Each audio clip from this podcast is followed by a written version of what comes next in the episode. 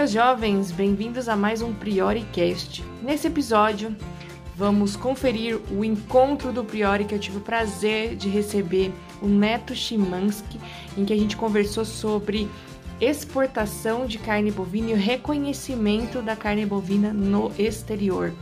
Confere até o final que tem muita informação interessante. Bem-vindo, Neto. Obrigada por ter aceitado o convite de participar aqui do encontro do Priori. Uh, conta um pouquinho da sua história para a gente te conhecer melhor, para a gente entender um pouco mais da sua trajetória. Oi, gente, beleza? Boa noite para todo mundo. É, eu sou o Neto, como todo mundo me conhece, mas meu nome é João Chimansky Neto. É, eu trabalho nesse ramo da carne desde 2004. Ah, é um negócio que eu caí meio que de paraquedas no passado e que é, é apaixonante. E, e aí, cada vez mais o negócio é, puxa a gente para dentro mais e mais, né? A minha história começou em 2004, como eu falei, eu fui contratado no frigorífico Marfrig, lá eu era controle de qualidade e pesquisa em desenvolvimento de novos produtos. É, eu trabalhei justo na época que o Marfrig estava é, na expansão ali, que ele começaram a adquirir é, é os novos frigoríficos. É, então, a gente saiu na época de quatro ou cinco frigoríficos para 14 em dois anos. É, foi uma grande escola. Eu agradeço cada segundo de ter participado dessa história. Ah, aí depois eu, eu fui para o Bertinha, onde eu inicialmente eu fui pesquisa e desenvolvimento de novos produtos lá também. É, aí me chamaram, me fizeram convite para participar é, do comercial de exportação para venda técnica, é, justamente para cuidar de clientes é, que dão um pouco mais de trabalho. Né? É, um dos meus clientes é a empresa que eu trabalho hoje, que são os, o pessoal da Suécia, a Norvida, na época chamava North Trade. É, cuidava também de McDonald's Mundo, esse pessoal que quase não dá dor de cabeça quando você tem que produzir para eles. Mas é, fiquei lá até a fusão, quando teve a fusão com a JBS. A JBS eu vim com eles aqui para São Paulo, a, gente, a, a, matriz do Bertin era em Lins, né? É, quando eu saí do Bertin, quando teve a fusão, eu vim para São Paulo e em São Paulo eu fiquei aqui no, no, no, no JBS cuidando desses clientes da, da Escandinávia e como o, o, trader deles, né? E também é, fiquei cuidando também uma, da, da parte de como, da parte de das fábricas Europa. Eu saí uma época do final ali da minha história no JBS. Eu saí do comercial para fazer uma parte mais técnica, cuidar mais de do mercado europeu dentro das fábricas que eles tinham. E naquele momento eram 20 fábricas, né? 20 unidades aprovadas para a Europa. É, minha história com o JBS como funcionário é, encerrou em 2012, aonde eu recebi o convite para gerenciar essa empresa que eu estou trabalhando hoje, aqui a, a North Trade, ou a Norvida, e sigo nela, sigo nela. É uma relação de amor que eu tenho com eles aqui há, desde, desde 2005 e a gente vem trabalhando junto é, desde essa época e desde 2012 trabalhando para eles. Essa minha história com eles. Show, bacana. Essa é uma trajetória cercada de de empresas é, muito né, referência no mercado e muitas feras, né? Imagino que você tenha tido várias pessoas como referência aí na sua caminhada que te inspiraram aí, muito show. É, pessoal, fiquem à vontade para enviar perguntas para o Neto, curiosidades que vocês tenham aí. O assunto hoje é exportação de carne, como vocês já viram, ele tem gabarito para conversar sobre isso com a gente. Ô Neto, para a gente começar o nosso papo aí sobre carne, sobre exportação, conta um pouco para a gente quais são os principais mercados hoje da carne brasileira. É, hoje, é... não tenho o que falar. A China é o grande carro-chefe, já vem sendo desde o nos últimos anos ela vem sendo, né? Ela vem dominando aí o mercado. É, a gente enxerga os reflexos disso com tendência de preço, tanto no mercado interno quanto exportação. É, o boi está nesses níveis graças a esses nossos amigos. É, então, é, se a gente vê um pouco os números aí, se for ajudar vocês, se for interessante, China aí veio o ano passado fazendo 800 mil toneladas, 800 toneladas, né? E isso aí, o ano passado, representou mais de 40% da produção nacional. Então, eles são da exportação nacional, da exportação do Brasil. Eles são um mercado que, que realmente não tem o que falar e temos que tirar o chapéu. Aí, em segundo lugar, vem Hong Kong. Hong Kong, eles também levam um volume bem considerável. É... A Ásia em si tem muita gente, um bilhão, dois bilhões de pessoas para comer é, é, é, um número é um número exorbitante e eles realmente conseguem dominar onde eles estiverem comprando, né? É, outro mercado que é muito muito uh, presente no Brasil, já foi muito mais presente, principalmente nos bloqueios que a gente teve lá em 2005, 2008, é, era o Oriente Médio. O Oriente Médio vem hoje na terceira posição com o Egito. É, comprou muita coisa o ano passado também. Foi o terceiro maior volume de, de, de isso tudo eu estou falando de carne natura, tá? Não estou falando de miúdos, não estou falando de nenhum outro tipo de subproduto, tá? Estou falando de, de, de, de carne natura congelada e resfriada. Egito, então, fez um volume considerável o ano passado. É, e hoje, e Europa, que é o mercado que eu, que eu atuo, é, ficou em quarto lugar, é, um volumezinho aí de 100 mil toneladas aproximadamente. É, até se vocês quiserem, esses dados todos tem no site da BIEC, é fácil de ver, é bom se quiser acompanhar. Legal que lá eles têm uma, uma base mais ou menos de é, que mercado que foi, é, é comparativo com anos e também o valor médio de cada, de cada, cada mercado.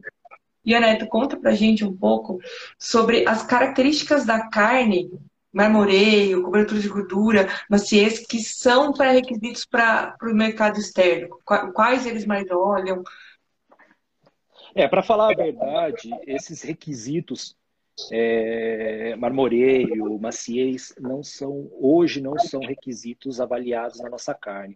A nossa carne, se você for ver, é, me desculpe o, o, o, a expressão que eu vou usar, ela é meio que prostituída lá fora, ela é marginalizada. A nossa carne hoje, ela é, é uma carne é, vista mais como uma carne, como uma proteína e não carne em si. Ela é uma base de, de algum processamento que vai ser feito à frente. É, vai se virar hambúrguer, vai virar carne moída, vai virar ingrediente para ser cozido, é, para algum tipo de produto. É, esse aspecto da nossa carne veio aí nos, de 2008 para frente, 2010. É, a gente vem sobre, sofreu muito com esse tipo de, de realidade que teve. É, nós temos sim carne de qualidade no Brasil hoje, que a gente consegue ver na, na, na gôndola, com maciez, com marmoreio, com um monte de outros pré-requisitos, mas é, a reputação que o Brasil tem lá fora, é, ela, ela realmente não, não traz, não, a gente não consegue agregar muito valor nessa carne. Por isso que ainda a carne, a proteína bovina brasileira, a carne brasileira é reconhecida como proteína bovina, né? E aí é, a gente continua patinando, é, não consegue chegar nos preços que os nossos vizinhos conseguem alcançar na carne, como Argentina e Uruguai. Só que tudo isso tem é, N fatores, né? Hoje, o, tanto que hoje o mercado de exportação, o máximo que ele exige são idade e, e, e rastreabilidade do animal, para você garantir que o animal foi vacinado, que o animal não vem de áreas de desflorestamento, de áreas é, embargadas e assim, assim diante. É, até uma grande briga minha, cada vez que a gente conversa com, com o pessoal de, de ministério, de, de é, associações, que quanto mais a gente bate, quanto mais protocolos de produção nós fazemos, menos visando qualidade isso vem, é mais visando a segurança alimentar e não a experiência alimentar que o animal vai te trazer. A gente gasta muito dinheiro para entregar papel e pouco foco é, na qualidade do animal. E aí, com isso, levando em consideração o nosso clima, nosso tipo de animal, é, região, é, as regiões brasileiras, é, para você criar um animal para competir com o mercado externo, é, ele se custa muito caro, ele se torna muito caro.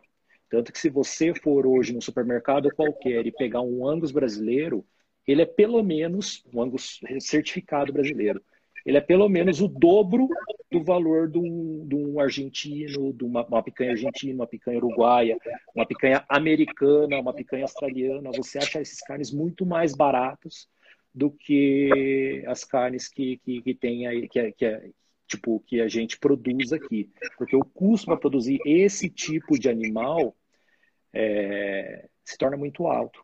E justamente porque eles sofrem muito com o nosso clima, eles sofrem muito com a, a, a, aos nossos insetos e essa ambientalização desses animais no nosso, na nossa realidade custa caro para nós. Sim. É, a gente de água fria, né? Todo mundo na expectativa, nossa, a gente super exporta carne marmorizada, nossa carne é prime, tá lá em todas as gôndolas do mercado. E acho que é importante a gente falar isso, porque a, o propósito do Prioriagra é realmente esse, trazer a verdade, né? Então, se todo mundo tem a ilusão de que nossa carne está sendo exportada porque é a carne top que o americano vai usar no prime rib do fim de semana, não, não é. Não, né? não. Volta, não. volta é para a realidade mesmo é legal um exemplo aí que você deu, o americano. O americano era o mercado fechado para nós, né? Nós, no, no, máximo que nós conseguíamos fazer era matéria-prima para pet, alguma coisa assim. É, que a gente vendia in natura congelado, né? É, Vendeu-se muito vergalho bovino para os Estados Unidos congelado, é, para eles processarem, que eles secam e vira a ração que filé mignon hoje é, para você vender ele in natura. Na Go, no, supermercado, ele custa mais de 35 dólares o quilo. É muito caro, é muito caro. É, mas os Estados Unidos, que era um mercado que abriu há pouquíssimo tempo, é, vem, vem numa crescente. Né? Ele, o ano passado, eles fizeram 59 toneladas de praticamente nada, né? É, esse ano já vem numa toada aí nesses primeiros três meses do ano com 14 toneladas. Eu acredito que eles vão dobrar o volume do ano passado. Mas não basta. O que eles querem disso aí é carne vermelha. É carne com processamento, é carne para você fazer hambúrguer, porque lá o boi deles, como sai muita carne prime, eles perdem matéria-prima para poder fazer o hambúrguer e, o, e, os Estados Unidos é o maior mercado de hambúrguer do mundo, né? Então, é, nosso, nosso boi está virando carne moída para o mundo inteiro. É o que eles fazem praticamente. Ô Neto, tem uma pergunta aqui do seu primo, primo Neto, lá dos cervejeiros. Como está o marmoreio das nossas carnes em comparação com os outros países da América Latina? É, Elo Teixeira Júnior, lá de Lins. Um abraço, pessoal. Oi. E aí? É, então, a nossa carne, é, ela é bem diferente da, da, da, da, carne que tem lá fora, né? Se você olhar marmoreio, é, acredito que pela alimentação do pessoal lá, pelo clima e pelo animal em si, o animal puro, ele, ele normalmente ele gera uma, uma, um marmoreio um pouco maior. Hoje a gente está conseguindo tirar marmoreios fantásticos aqui no Brasil, é, só que aí o marmoreio ele serve para você, que nem nos Estados Unidos, para você dar uma classificação prime para carne, é, tanto também quanto os vaguios.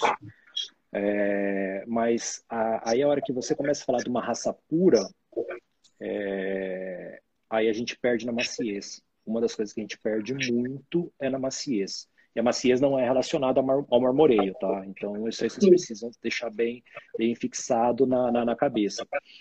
É, então, é, quando, você, quando você compara, faz essas comparações, é, a gente tem um ponto negativo e um ponto positivo. O marmoreio pode, pode se aproximar, é, mas você vai gastar muito dinheiro para chegar nesse tipo de animal.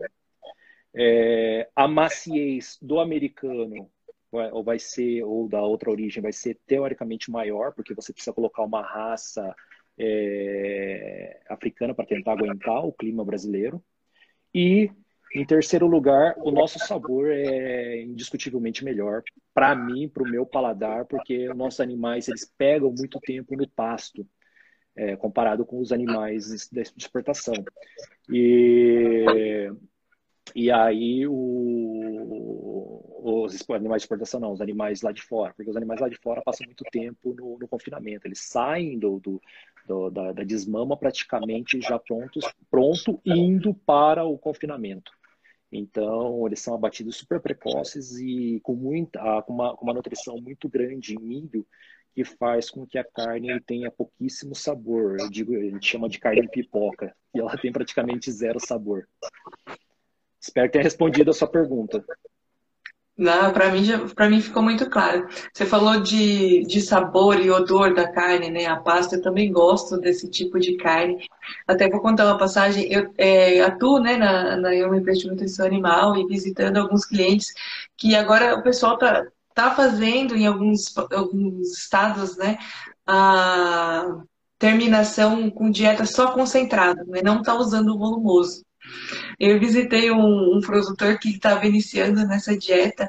Ele falou para o meu cliente, que era da fábrica de ração, ele falou, olha, não deu para comer a carne, porque estava num cheiro absurdo e o gosto super estranho. O que, que tem nessa ração de vocês? Eu não estava acostumado né, com o odor e o cheiro do, do alto grão e se assustou ali no início. Né? Mas não sei se você, se você tem visto isso nos frigoríficos. Os frigoríficos é, têm, é, com essa falta de boi no mercado, duvido, né? Mas alguns frigoríficos têm preconizado algum tipo de dieta para abate, alguma coisa desse sentido? Não, na verdade não, né? Foi o que eu te falei. É, hoje eles querem o melhor aproveitamento, né? É, então eles buscam por, uma, por peso de carcaça. É, é, é uma das nossas brigas de tentar mostrar que só o peso de carcaça vai continuar a piorar a, a, a nossos, os nossos mercados, porque quanto mais a gente Quanto mais a gente fizer só peso de carcaça sem qualidade, a nossa carne vai continuar com essa prostituição de, de, de, de, de conceito lá fora e vai continuar sendo cada vez menos valorizada. É, eu, eu, ve, eu vejo aí uma grande mudança no mercado já que vem acontecendo. Hoje a gente já está tendo resultados de uma força-tarefa feita ali em 2011, 2012. É, a gente vê uma profissionalização do mercado é, com relação a, a, a, DNA, com relação a, a embriões, com relação a alimentação. E, e, levando em consideração isso, a gente já vê que está vindo uma carne muito melhor do que a gente tinha principalmente que, que a gente foi, a gente encontrou no meio do caminho os confinamentos, né? Os confinamentos do Brasil que foram adaptados do, modo, do, do modelo americano, é, você, a, a, gente pegou o boi e colocou lá dentro. Eles viram que ele castrado, ele não engordava é, como o americano. Sim. Aí eles viram que tinha que deixar inteiro, só que inteiro ele ficava muito arisco, muito estressado. A hora que chegava no frigorífico, você tinha uma carne pesada, escura, pH alto, é, com, mas a carcaça te dava um aproveitamento muito bom. E, e cada vez mais a nossa carne, tipo assim, a apresentação da nossa carne, o que a gente entregava para os clientes era cada vez pior.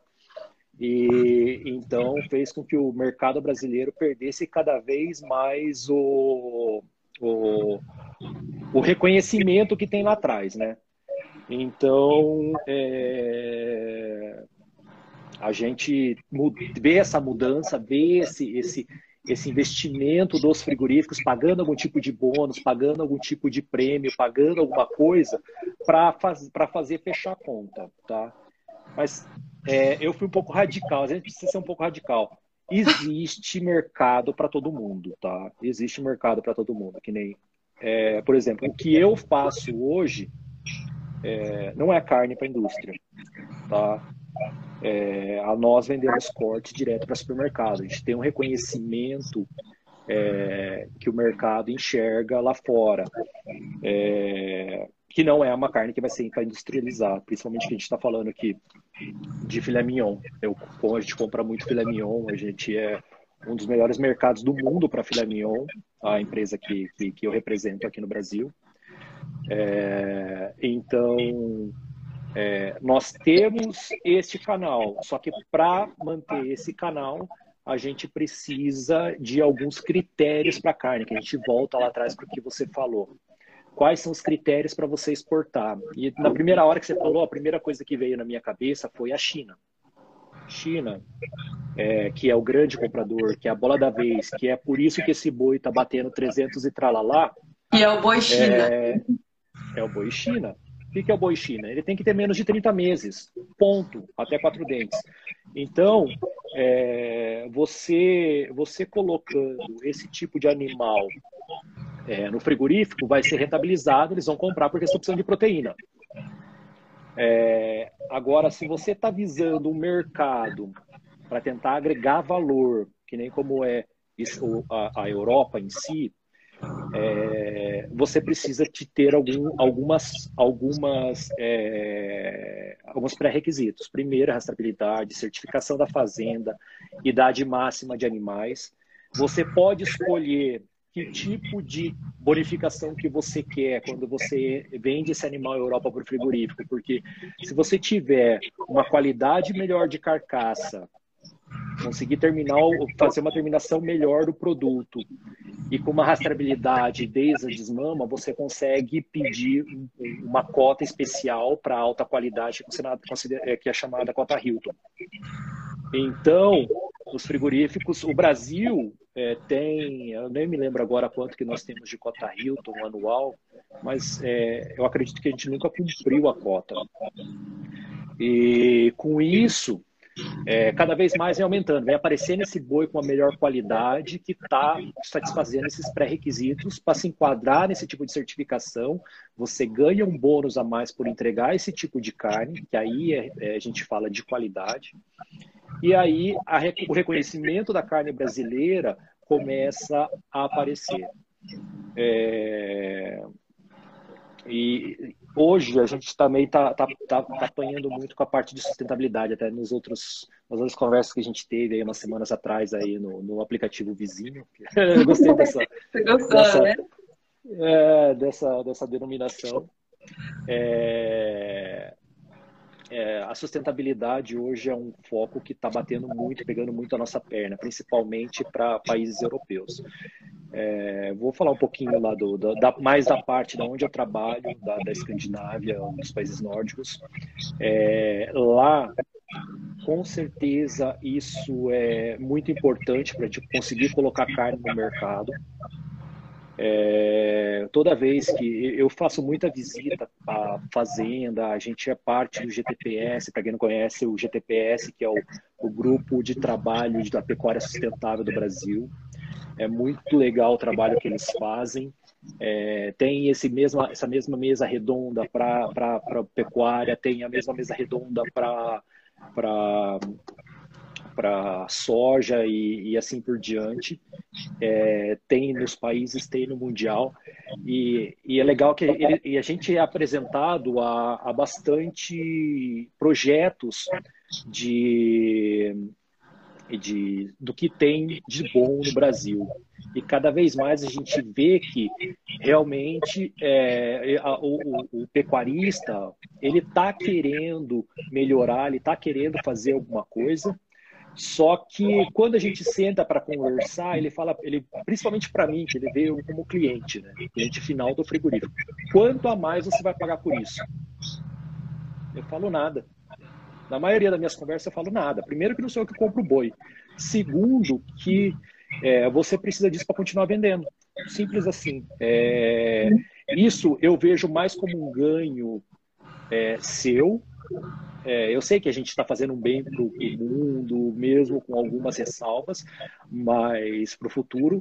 Mas eu acho que tipo, você cuidar da sua fazenda, você cuidar do seu negócio, da sustentabilidade do seu negócio, porque nada mais é que você vai poder melhorar a sua produção, rentabilizar mais e continuar com isso para frente. Para frente, que eu digo, para suas próximas gerações.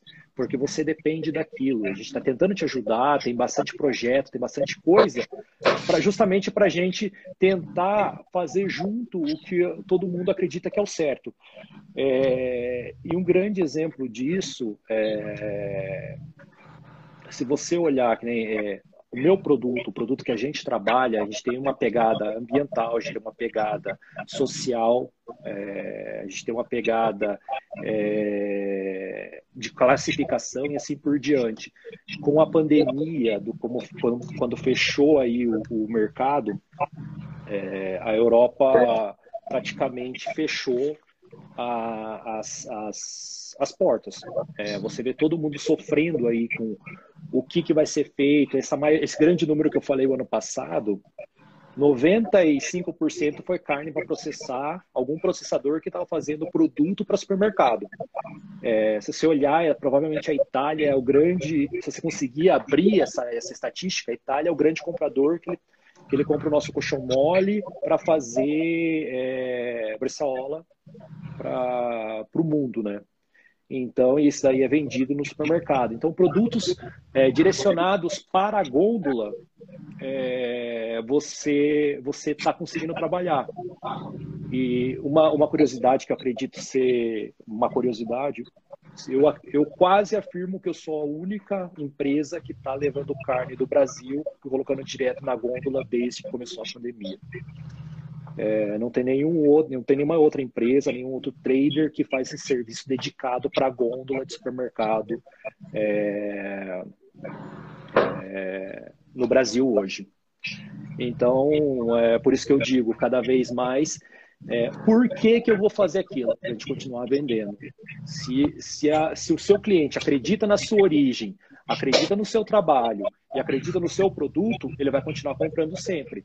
A gente está fazendo um negócio para todo mundo continuar é, vendendo e todo mundo continuar crescendo. Então, é, eu acho que essa é, a, é, a, é uma, uma das histórias que precisam ser contadas, é uma história que precisa é, ser analisada, estudada quando você fala de é, que tipo de animal que eu vou fazer, que tipo de tratamento que eu vou dar para minha fazenda, que tipo de, de, de, de cuidados que eu vou ter. Show. Acho que realmente concordo contigo. Já falei isso em algumas lives, né? A gente precisa mostrar para o produtor que o que ele está fazendo, visando sustentabilidade, não é para o Macron, só para o Macron ficar feliz, né? Ou para o Macron falar bem da gente. É para ele mesmo, né? É para ele aumentar a eficiência dele, é para ele aumentar a margem dele, talvez. É, é para ele também, né? Porque ele vai se tornar mais eficiente, mais produtivo e vai conservar os recursos naturais, né? Que também é interessante para ele, sem dúvida, né?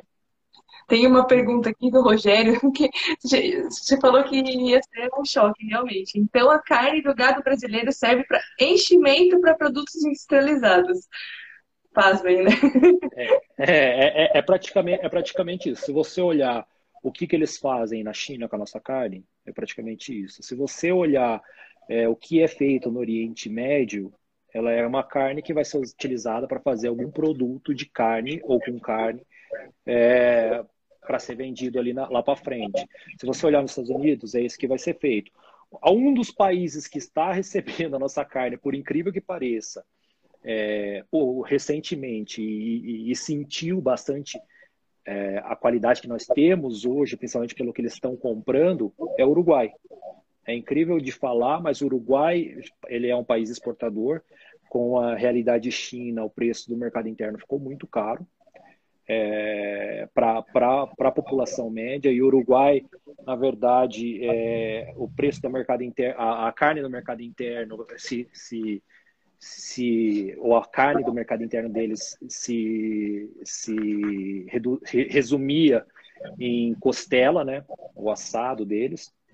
É, e o, desde dois anos para cá, quando você vai para o Uruguai e começa a ver nas gôndolas, você tem patinho brasileiro, você tem filé mignon brasileiro, você tem coxão mole brasileiro, que é a mesma coisa que aconteceu com o Chile, porque a carne que, boa deles era exportada. Eles receberam uma carne boa nossa, uma realidade hoje da nossa carne, de como ela está.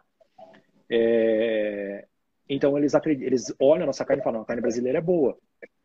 Mas se comparada com as outras carnes, aí a hora que você coloca uma comparação, a gente não pode é, falar que a gente tem. Eu estou generalizando para o animal que o Brasil entrega, ou 90% do que o Brasil entrega hoje. O Nelore é praticamente inteiro criado a pasto, que é, esse é o animal que nós temos aí a, em abundância. Agora, se você falar do cruzamento, alguma outra coisa, aí já muda bastante. Só que isso é um nicho de mercado. Hoje eu não digo que nós temos um rebanho de 8%, nem. Eu acho que devo estar exagerando muito falando que a gente tem 8% de, de rebanho de, de, de, de Angus, alguma raça britânica no Brasil. É, concordo.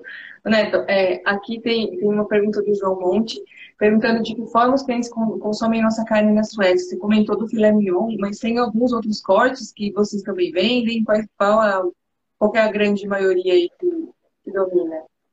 É, a, Sué a Suécia, é na verdade, a gente trabalha com nicho, né? A Suécia hoje, ela, ela é autossuficiente de carne, é, da sua necessidade aí em praticamente 70% é, com os animais que eles produzem e abatem lá.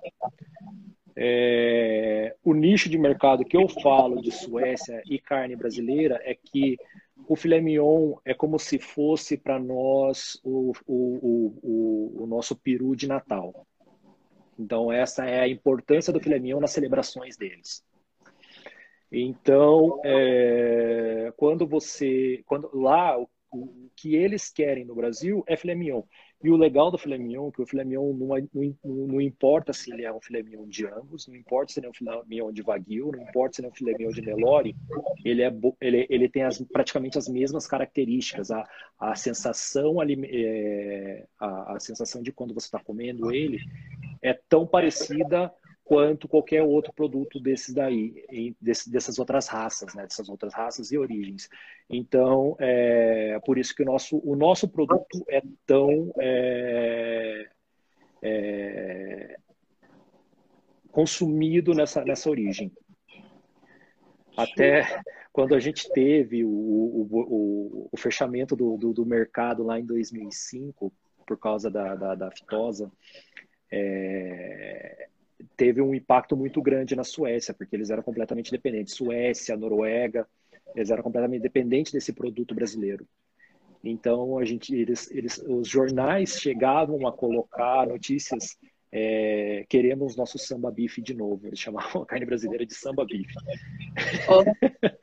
É, e, então, é, era esse, era esse o, o, reconhecimento, né? Porque se tem um lugar que consegue é, produzir e entregar o volume de filé mignon que eles demandam lá, é o, é o, é o Brasil. E só uma curiosidade, que também eu fiquei sabendo agora para esse mês, no, no nosso pessoal da matriz lá, é, na, no final, entre final, no final de ano, agora nas comemorações de final de ano, aproximadamente 4 milhões, 4 milhões de famílias, então 4 milhões de pessoas, é, consumiram um produto nosso é, com o volume que a gente mandou nesse final de ano. Sendo que a Suécia hoje é um país de 9 milhões e meio de habitantes. Então, quase, quase 50% da população teve na celebração é, teve na celebração de Natal deles, o Ano Novo, um, um filé mignon brasileiro produzido por nós aí. Tô gostando dessa tradição da Suécia aí, viu? De filé mignon. É. Tem uma pergunta aqui do Diego, mas relacionada ao mercado interno. É, boa noite, Neto. Sobre a carne do gado Wagyu, como, estão, como está o reconhecimento e a valorização aqui no Brasil? E se tiver uma pontinha, também pode falar de exportação, se tem alguma tendência para esse tipo de animal. É, Wagyu é um super nicho, né? É, primeiro que é super complicado para você produzir no Brasil um Wagyu de qualidade. É, é, longe de a gente conseguir fazer alguma coisa de exportação dele no momento, principalmente que o volume que nós temos de Wagyu é, é muito pequeno para fechar carga, para fechar tudo, e principalmente você conseguir é, classificar esse animal como, como o, que o, o, que o cliente vai querer, como um puro. Para você ter um container de, de, de, produtos de Wagyu puro que o pessoal vai, ter, vai querer, eu não sei se tem produtor no Brasil para fazer isso.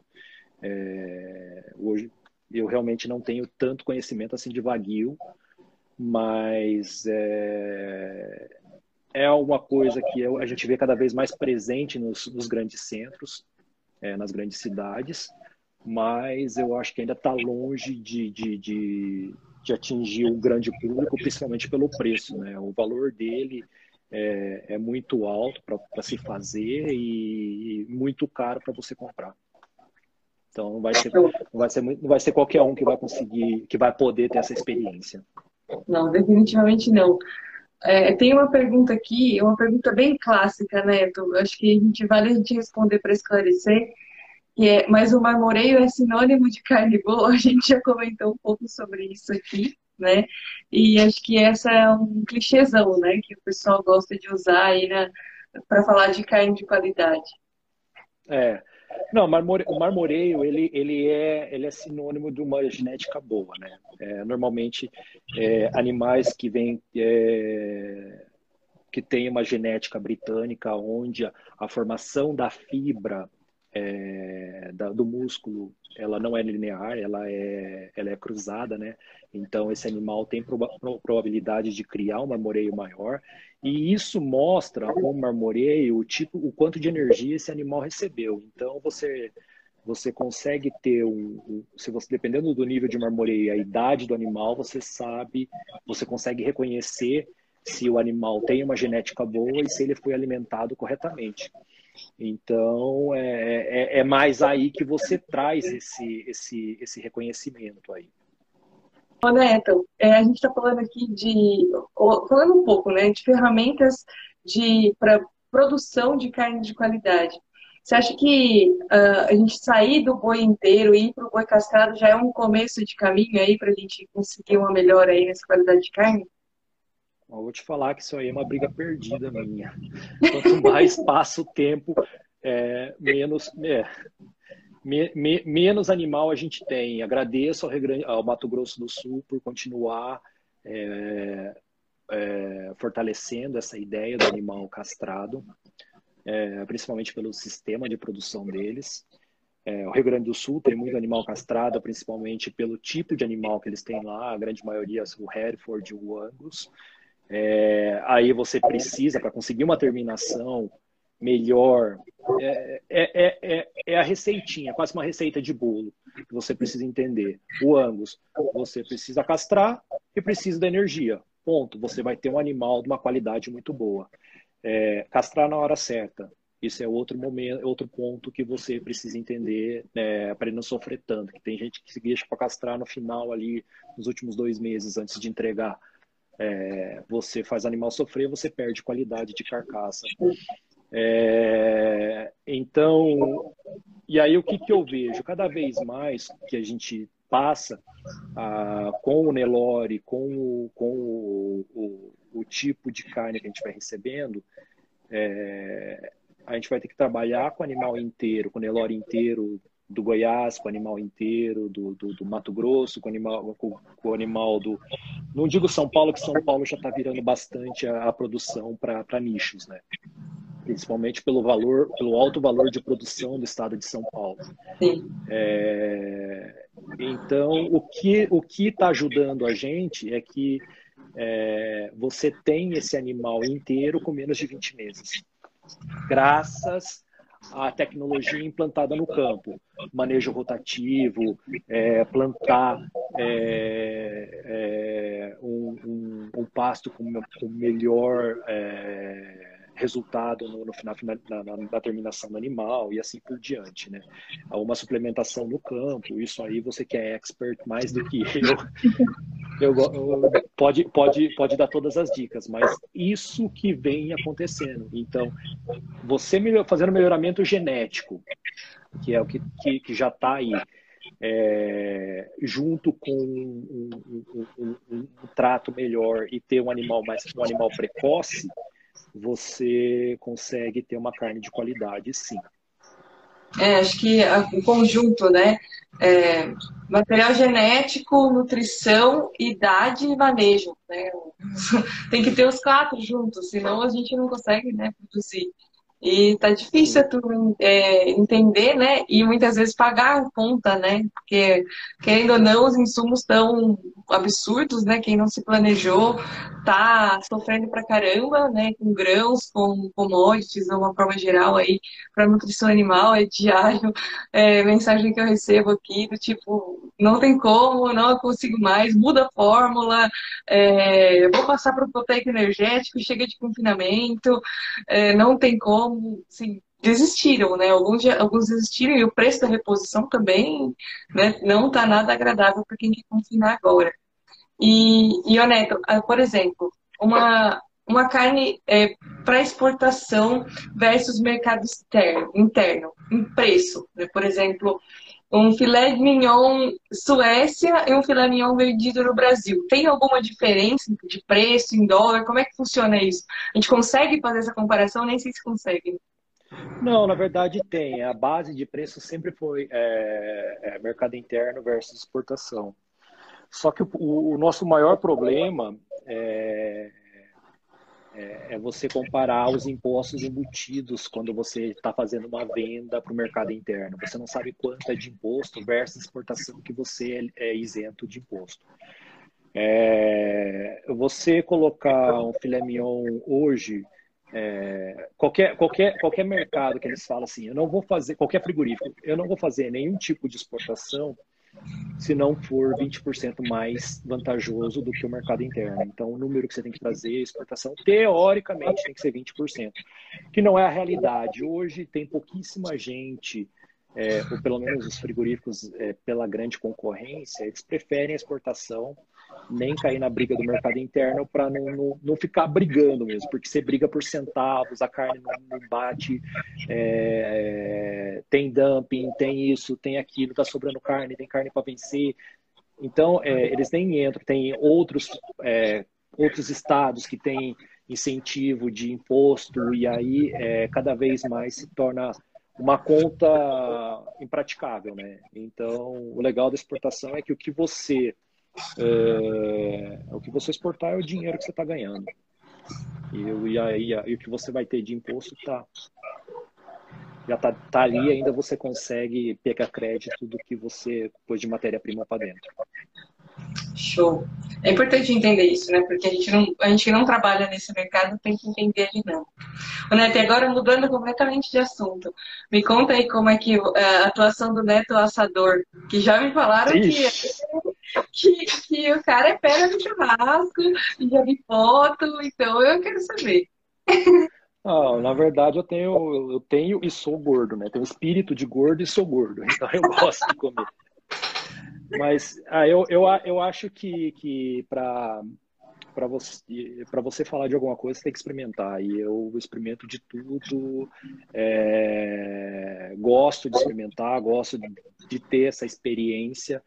É, então, e gosto de dividir com os outros. É, quando eu não consigo dividir em casa, para mim não ser egoísta, eu divido no Instagram, no Facebook. a carne, né? Marmorizada. Então, pelo menos. É, é, então, mas é, não, é uma, é uma, é uma coisa que eu gosto, é um negócio, é um, é um negócio que, que eu faço. Tipo, é um jeito de da gente celebrar do brasileiro, uma, uma, cultura nossa celebrar com churrasco. E o legal é que a nossa forma de churrasco é, é única. Se você olhar a forma que é o uruguaio, é a, é a parrilha, vai fazer, vai, vai sentar, vai comer, vai embora. A nossa forma, que é quase que uma celebração, um rito, é, é um negócio tipo assim que integra e que, e que encanta a maioria do, do, do, dos gringos, vamos já usar o termo gringo. Então, toda vez que eu estou viajando, é, tem os meus dias de viagem, quando eu estou fora do país, que é para fazer churrasco.